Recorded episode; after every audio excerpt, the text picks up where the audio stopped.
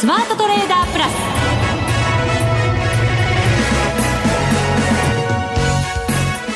ス。全国のリスナーの皆さんこんにちは。内田まさです。この時間はザ・スマートトレーダープラスをお送りしていきます。この方をご紹介しましょう。国際テクニカルアナリスト福永博之さんです。こんにちは。よろしくお願いします。よろしくお願いします、はい、お願いしますさて日経平均株価9日ぶりの反落となりました。はい。まあただし3万3000円ちょっと割り込んじゃいましたのでこの印象はどうかなっていう感じもねありますけど まあそうですね、まあ5番に入ってからちょっとこう前場の安値を下回ったりとかですね。そうですね。はい。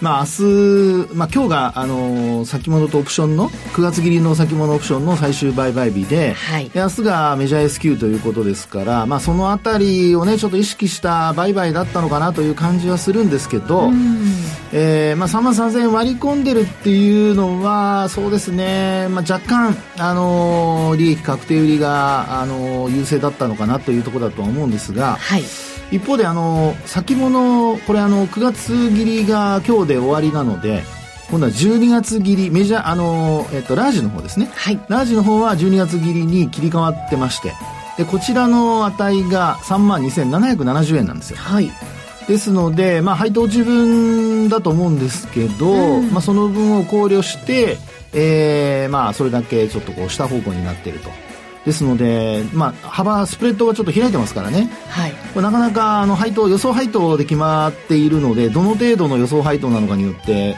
もう全然あのスプレッドが違っちゃうんですよね。ですから明日、まあ、明日というかまあ今晩からですかね、あのナイトセッションでの値動きで、まあ、どの程度、あの今日の現物の終値にですね、えー、そのスプレッドを縮めることができるかどうか、まあ、そのあたりが、まあ、メジャー S q スタート前にちょっと見なきゃいけないところかなというところですので、はい。まあ、3万3000円割ったっていうところ自体はあのちょっと残念ではありますが、まあ、そのあたりが今お話したような事情かなというところだと思いますけどね。ね明日の S q 無事に乗り切ってさあどうなるっていうねそうですね。ことになるのかもしれませんけれどいや本当に明日の S q がね安値にでもなってくれればまあ、ちょっと私、あのまだ6月の高値超えられないんじゃないかとあの頭の中で思ってるんですけど抜けちゃうかもしれませんね。はい、あら思ってましたああの思ってます。今ちょっと素で答えましたね。この後そんな理由もね、はい、じっくり伺っていきたいと思います。そして番組後半ではマネックス証券チーフ FX コンサルタント兼マネックスユニバーシティ FX 学長の吉田恒さんにご登場いただきます。またね円安が進んでますからそうですね、ね、動き気になります、うん、はい気になります。もう本当にすごく気になります。じっくり聞いてみましょう。はい、はい、ぜひ最後までお聞きくださいこの番組はマネックス証券の提供でお送りします。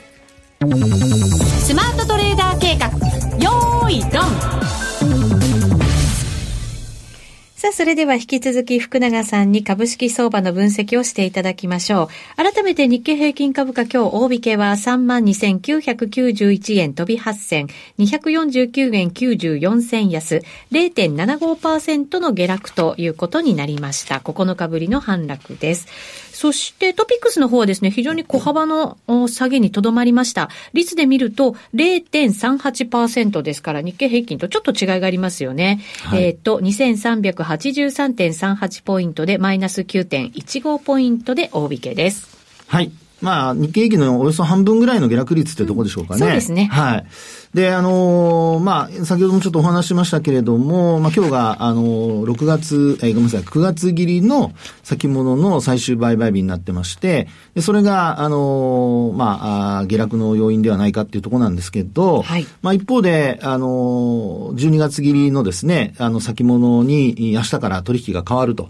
で、あと、あの、今月末は、あの、中間配当が落ちる、うん、その、権利付き、権利落ち日がありますから、はい。まあ、そのあたりが、あの、先ほどお話した12月期の、あの、先物と、それからあと現物との、あの、まあ、スプレッド差額になっているのではないかっていうところなんですよね。うん、はい。はい。で、あの、実際にですね、まあそうした動きって過去はもうもちろんあの3ヶ月ごとにやってくるわけなんですけど、まあ実際のところ、あの、そうした中でも、まあ、あの、初日にあの、権利落ち分が埋めた、埋められたりだとか、まあいろいろ値動きは良くなってきてはいるんですけど、ただ、あの、最近、あの、株主還元が活発で、その配当落ち分も結構広がってきてるんですよね。うん、そうですね。はい。配当もね、なんか増やす企業も多かったですしね。そうですよね。まあ、ですので、まあ、予想配当っていうところを見たときに、そうした、その、株主還元の拡大によってですね、よりその配当落ち分がですね、大きくなるっていうことも考えられると。はい。はい。まあ、ですので、あの、9月、まあ、まだ先の話ではあるんですけど、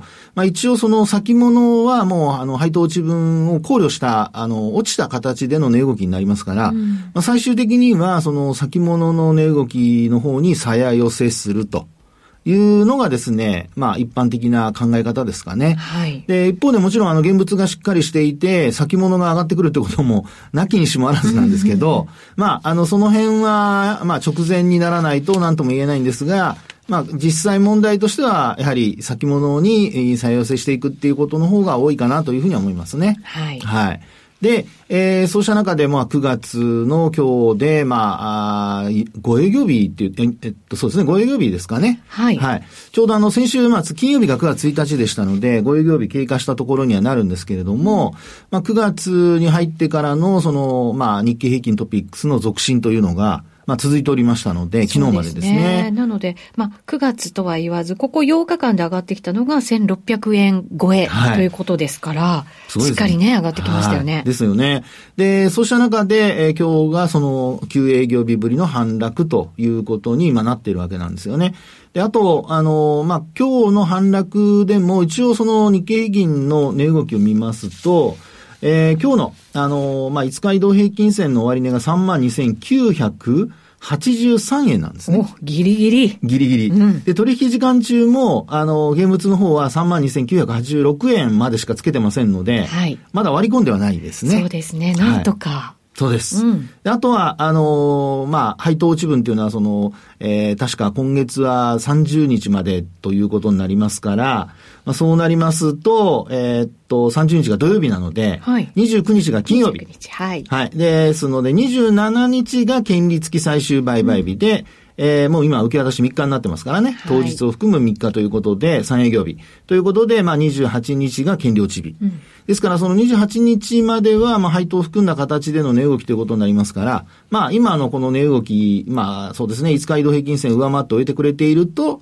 えー、そうですね、上昇トレンド一応5日線もずっと上向き続けてますので、はい、えー、もう一回高値更新、まあ9月の高値、それからあと8月1日の高値。うんこれが、あの、まあ、取引時間中の高値が33,488円。はい。で、あと終値が、えー、33,476円と。うんいうところで12円違いというところになりますから、はい。えー、そこらあたりにですね、届くことも考えられるのではないかってところですね。ただ、5日線下回って終えるようなことになりますと、ちょっと、あの、S q もですね、S q 値がどうかにもよるんですけど、あの、下回っちゃうってことも考えられなくはないので、S q 値をですね。まあ、そうなると、やはり、あの、まあ、S q を境にポジションを作る投資家も結構いるでしょうから、まあ、そこで、あの、S q 値を下回った現物の価格ってことになりますと、まあ、やっぱりあの、評価損になったり、あるいはショートポジションを多めに作ったりとかね、ということも、あの、考えられなくはないので、まあ、S q 前後の動きっていうのはですね、まあ、メジャー S q だけに、あの、商いもちょっと膨らむと思いますから、注意して、えー、おく必要があるのかなというところですよね。はい。気になってるのは冒頭で、6月の高値は抜けないんじゃないかと おっしゃってましたよ。いや、そうですね。えー、あの今ですね、もちろんあのまあ、これは、あの、私の経験則からの話なので、はい。あの、あんまり、あの、当てになるかどうかっていうのは、その、なんといっても、母数がですね、あの、データとしての母数が少ないんですよ。少ないですか？はい。私が生きてる年数しかありませんから、それはあの、マーケット株式市場に関わり始めてからではまだす、まあ、それでも20、30年ぐらいあるかな。結構、結構行きましたよ。結構行ってますね。経験値上がってますよ。はい、上がってますね。はい、まあ、そうした中で、あの、まあ、えー、これ、まあ、昨日も実はあの番組の中でお話したんですけど、はい、あの別の番組でですね、トピックスが上昇しているんですけど、はい、あの日経平均が高値を更新しないっていうのは、過去あんまりいい経験がないんですよ。あ、そうなんですか？はい。なんかほら、全体相場上がってるからいいんじゃないのっていうね。どうじゃないですか。意識あるじゃないですか。で、実際にやっぱりそういう時っていうのは、もちろんあの、全体相場底上げされてるんですよ。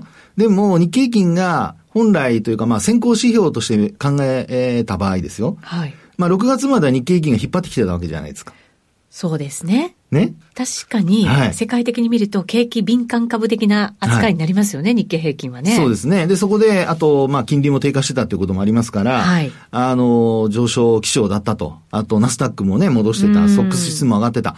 でも今日なんか見てますと、アドバンテストがアナリストの格下げであんなに下げたりだとか。はい、そうなんですよね。まただから金利が上がってきてる影響をものすごい受けてますよね。ですよね。えーなんかそういうふうなことがですね、まあ今更じゃないんですけども、トピックスは上昇基調にあるにもかかわらず、日経平均がもう本当にもっとあの強いんであれば、もっと早く高値更新してないとおかしいんじゃないかぐらいのですね、そういう私なんかの感覚なんですよ。確かに最近、はい、あの、アメリカの景気、まあ底堅くて、はい、あの、景気悪化に陥らないんじゃないの？陥ったとしてもソフトランディングで済むんじゃないの？って言われてる割には、はい、まあ金利の影響大きいんでしょうけれど、こういうなんか先行してるところっていうのはなかなか買われてこないですね。そうなんですよね。で、まあ、昨日もですね、あの、アメリカの ISM の非製造業の景況感指数の発表がありまして、はい、なんと予想を上回る、かつ、数年ぶりのなんか高い水準になっちゃって。いやいや、いい数字出てきました。びっくりしましたね。はい。で、まあそうした中で、あの、まあ、金利がまた上がっていると。いうことですから、まあその辺が昨日のね、ナスダックの下落だとか、ナスダックだけがまあ1%以上下落してますし、あと、やっぱりソックス指数もですね、これあの、まあ、下落してるんですけど、特に昨日はやっぱりアップルの下落がね、はい。ちょっと、これバフェットさんどうするんでしょうかね。ねえ、そうですよね、えー、日本でもアップル関連結構ね、はい、大変な値動きになってますからね。そうなんです。ですから半導体の、その、まあ、一部の銘柄の格下げだとか、はい、えー、それからあと、あのー、今お話したように、アップル関連がちょっと下がったりだとか。そうですね。中国でね、使わない動きみたいなものがこう広がったりしてますから、はい、これ、販売っていう面でも、はい、あと製造って面でも、やっぱり中国ってね、アップルとものすごい深いつながりがありますから、このあたりの戦略を見直していかなきゃいけないんじゃないかってなると、ちょっと大変ですよね。そうですよね。ましてや、この9月、これあの、12日でしたかね、アメリカ時間の。あの、新製品の発表会が。ねいつも華々しく。はい。なので、まあそういった時期に、まあぶつけてきたのかどうかわかりませんけど、今、内田さんの話にあるように。ぶつけてきた。ええー、ねまあ出花をくじくじゃないですけども、そういうお祭り騒ぎのところで、ええー、まあ特に中国職員なんかはですね、あの、アップル製品を持ち込んじゃダメだとか、そういう、まあ、使用の禁止命令のようなですね、そういう話が出てきているとい。うことなので、はい、まあ、あこれはまあ、後から出てきた話なんですけども、私が、あの、その、高値更新できないかもしれないなっていうふうに思っていたのは、まあ、先ほどからお話しているように、えー、タイミング的に見て、トピックスがこれだけ33年ぶりの高値を更新しているにもかかわらず、日経平均がなぜ高値を超えないのか。気持ち悪さありますもんね。そうですね。ねで、まあ過去ね、そういうふうに自分なりのその経験則で見ると、これが続いているのがちょっと良くないんですよ。なるほど。一時的だったら問題ないけれども。そうです、そうです、そうです。多分ね、物色とかの違いだったりするわけですもんね。一時的ならね。はい。ですから、あの、8月下旬から、もうあの、お互い、お互いというのは、あの、日経平均のトピックスが、両方、あの、8連投してですよ。ね、一方は高値更新。はい。本来日経平均もっとドカドカっと値幅を伴う上昇になって、ええー、まあ、あのー、まあ、少なくとも8月の高値は抜くとかですね。なって、まあ、明日からそうなるかもしれませんよ。わからないんですけど、ちょっとなってないところにですね、私なんかは違和感を覚えると。そうですね。しかも下げるときは、いっぱい下げちゃいますからね。トピックスよりもね。そうなんですね。下落率も大きいですしね。えー、まあですから、これから、その値上がりを期待してる人にとっては、トピックスが上がらなくても日経平均の方に今度じゃ、あの逆に資金がシフトするとかね。いわゆるその NT 倍率の拡大っていうのが起こってくれればいいんですけども、さてどうなるか。どうですか？経験則から、はい、今のような動きになったあとはどんな風になることが多いとかっていうなんかありますか？いや、それはちょっと後で言ってください。今は言いたくないです。だって、なんかどっかのタレントさんみたいですけど。もしかして怖い動きになることが多い。あんまり良くないですね。あんまり良くない。はい、正直言いまして。そうですか。はい。あの、結構ですね、そういう時で値幅を伴う下落になってることが多いんですよ。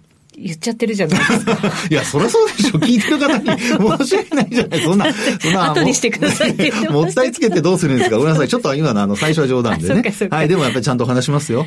はい、うん、値幅か。ええね、加熱感の話ずっとされてましたけど、それは加熱感を冷ますような動きであるならばまだいいじゃないですか。そうですね、はい。だけど、それはなんか景気後退を心配した中での下げ方になるのか、やっぱりなんかちょっと気になりますね。そうですよね。うん、ですので、まあ、あの、アメリカのその長期金利の状況、それからあと、まあ、あの、えー、株価がですね、アメリカの株価がちょっと頭打ちになってきているっていうところが、はい、あの、まあ、金利の上昇と関係してきているところだと思うんですけど、まあ、そのあたりがやはり、あの、日本株にも特に、あの、まあ、ハイテク株の方ですね、うん、上値を抑える要因になってますので、えー、まあ、トピックスの一時的な下落で、その後日経金に資金がシフトするっていうパターンならいいんですが、まあ、両方とも、ちょっと値幅を伴う下落っていうふうになった時には、トピックスはこれあの、えー、っと、今月ね、今月上昇してますから、はい、なんと、サイコロジカルラインが、月足で見ると91.66%ですからね。かつてない。12、いや、かつてあります。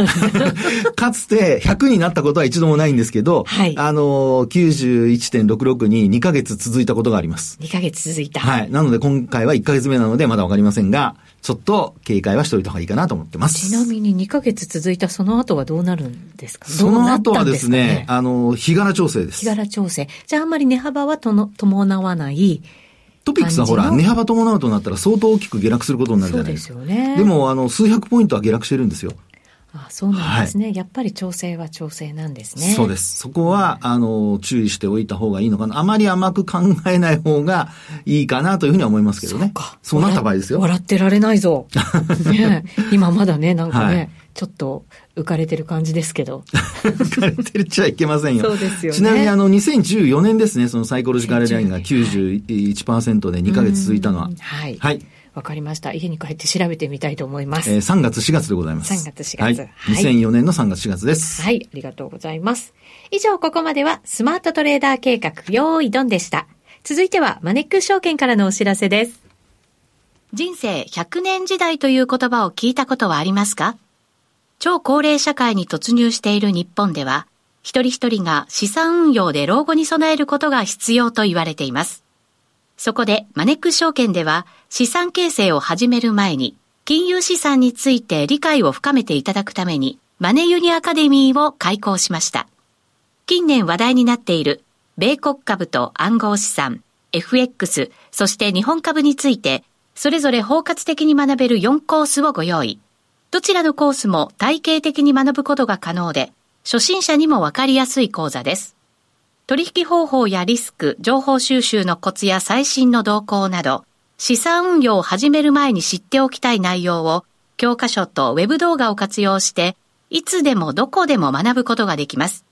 講師として、米国株コースは、マネックス証券チーフ外国株コンサルタント兼、マネックスユニバーシティシニアフェローの岡元兵八郎。暗号資産コースでは、マネックスユニバーシティ暗号資産アナリストの松嶋真倫。FX コースでは、マネックス証券チーフ FX コンサルタント兼マネックスユニバーシティ FX 学長の吉田恒。日本株コースでは、マネックス証券専門役員チーフストラテジストの広木隆その他、豪華講師陣が担当します。わからない点はメールで何度も質問することができ、サポート体制も充実。あらゆる情報から有効に活用できる知識を身につけませんか？マネユニアカデミーは有料の講座です。マネックス証券の講座をお持ちでなくてもお申し込みいただけます。まずは本講座を受講いただく前に、無料の体験講座で講義の進み方や雰囲気を体験してください。この機会にぜひ、マネユニアカデミーで検索。マネックス証券株式会社金融商品取引業者関東財務局長金賞第165号。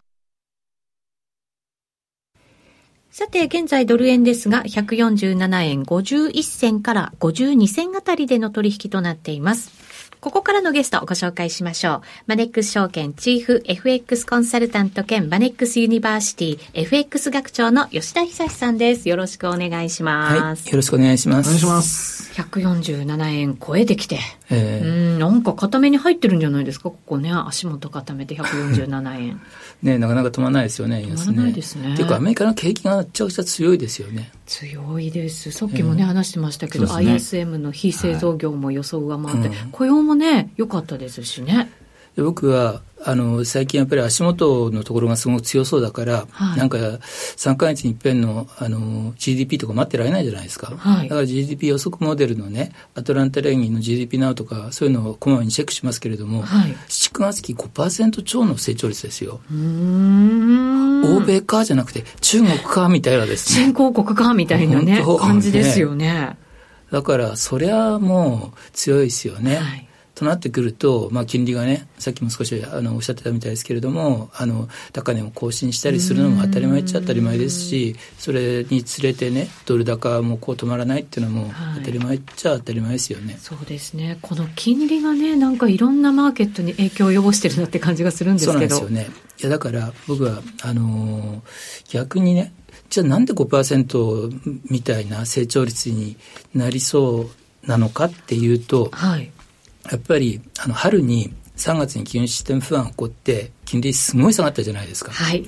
あっという間になんか2年債利回りとか、あのー FF レートがね1%以上こう引き下げられるみたいな早期の大幅利下げを織り込むほどね下がったじゃないですか。はい。ねあんなの信じられなくて、なんでそんな急にね、株がなんか高値圏で推移してんのに、なんでリセッションを織り込むような、6月にも7月にも利下げみたいになったじゃないですか。あの金利低下っていうのが、やっぱり、かあの逆に景気を刺激してね、これだけ7月期に、あの、景気がこう吹き上げるようなね、加熱するようなことになってる一因なんじゃないかなと。うん。あそこで再転化しちゃったみたいな感じですか、うん、最近よくあの思い出すのが昔知り合いのエコノミストから言われてマーケットってやっぱりバックミラーを見ながら運転するようなものだよと。うん。過去にあったことを、ってことですそう。か、まあ、みんなあの発表される経済データって1か月前とかにあの、ね、3か月前とかのもんじゃないですか、はい。だからそれ見ながらでも先読みするわけでしょ。今起こっていることがこの先どうなるかをこう決めるんだねと。っていうことからするとですね逆にさっきお話したみたいに3月4月に金利がすごく下がりすぎてこういう具合に景気を加熱させた、はい。景気が加熱したことによって金利が上がりすぎているじゃあこのみ今見ている金利の上がりすぎっていうのは先行き景気減速をもたらす可能性が出てくるんじゃないかはいっていう感じであの考える必要があるのかなと。はい。となってくると、実際問題として4%、あの、アメリカの長期金利が4%以上になったのっていうのは、去年も何度か経験してるわけですよ。はい。で、10、11月期とかね、去年の10月、11月ぐらいって、まさに4.3%ぐらいまで長期金利上昇してるわけですけども、はい。あの後何が起こったか覚えてます？銀行不安とか？そういう銀行不安ってほどにはなんないんだけれども、は今度は11月にアメリカの長期金利がピークアウトすると12月1月って謎の金利低下が起こるわけですよ。どうしてこんなに急に金利下がるんだよみたいな感じで。うんうんうんうん確かに。で初めてこの局面においてあの2年債利回りが FF レートを下回ってきたっていうのはまさに去年の12月から1月にかけてなわけですよ。なんで急に早期利下げをね、うん利下げ転換2年債利回りが FF レートを下回るってことは FF レートが下がることを先取りしてる動きなわけでしょ。はいということは利下げを先取りしてるわけですけどもなんでそうなったんだよってほとんど説明できなかったわけですよ。せ説明できなかったから僕は謎の金利低下って言葉をその頃も使ってたんですけれどもそれとあの近いような状況にあるのかなと。はい。結局あの景気が良くて金利が上がりすぎてそれは長金利が4%を大きく超えるっていう状況であってそれが一定期間あの続くと今度は上がりすぎた金利がね、はい。景気の先行きを減速させるということであの起こったのが去年のあのこと、まあ、去年の12月から今年の1月にかけての謎の金利低下だったんじゃないか。なるほど金利が上がることによって景気に急ブレーキかけちゃうんじゃないのっていうような不そうそう安そうそうが高まってくるってことなんですね。そうじゃなくても、金利ってやっぱり、あこれだけね、長期金利なんてご存知の通り、コロナショックの時には0.5%なわけですよ。そうですね。それが今がこうやって4%超えてるっていうのは、8倍になってるわけですよ。急激にですよね、しかも。ということは、中長期的に見るとかなり記録的な上がりすぎになっているし、はい、その中で債券市場は、あの債券を売れば儲かるっていう状況がずっと続いてきたから、前も言ったかもしれませんけども、空前の売られすぎ状況になってるわけですよ。はい売ってる人にとって一番怖いのは何かっていうのは相場が上がることなわけですよ。はい、だから債券相場が上がるってことは金利が下がるってことなわけですよ、はい、だから金利がちょっとでも下がりそうになってくると過剰反応してすぐに早期利下げをね織り込むくらいなんか金利が下がる、はい、それが景気を良くする。でも今度良くなりすぎちゃって金利上がりすぎちゃうから今度はその上がりすぎた金利が先行きのあの景気のあの減速をねあのもたらすみたいな。じゃあ今これから起こるのはバックミラーを見ながら運転するのは、はい、今度は景気減速に向かっていくんだねまあそれが現実的になったらですね金利は下がっていくわけですよ、はい、下がるとさっき言ったようなポジションの状況とかあるから下がりすぎちゃう可能性があるからまあ、その時にはね、うん、あのドルも下がっていくんでしょうね。うんなるほど。そうするとドルちょっとあれですか？調整局面に入る可能性があるってことになりますか？そうですね。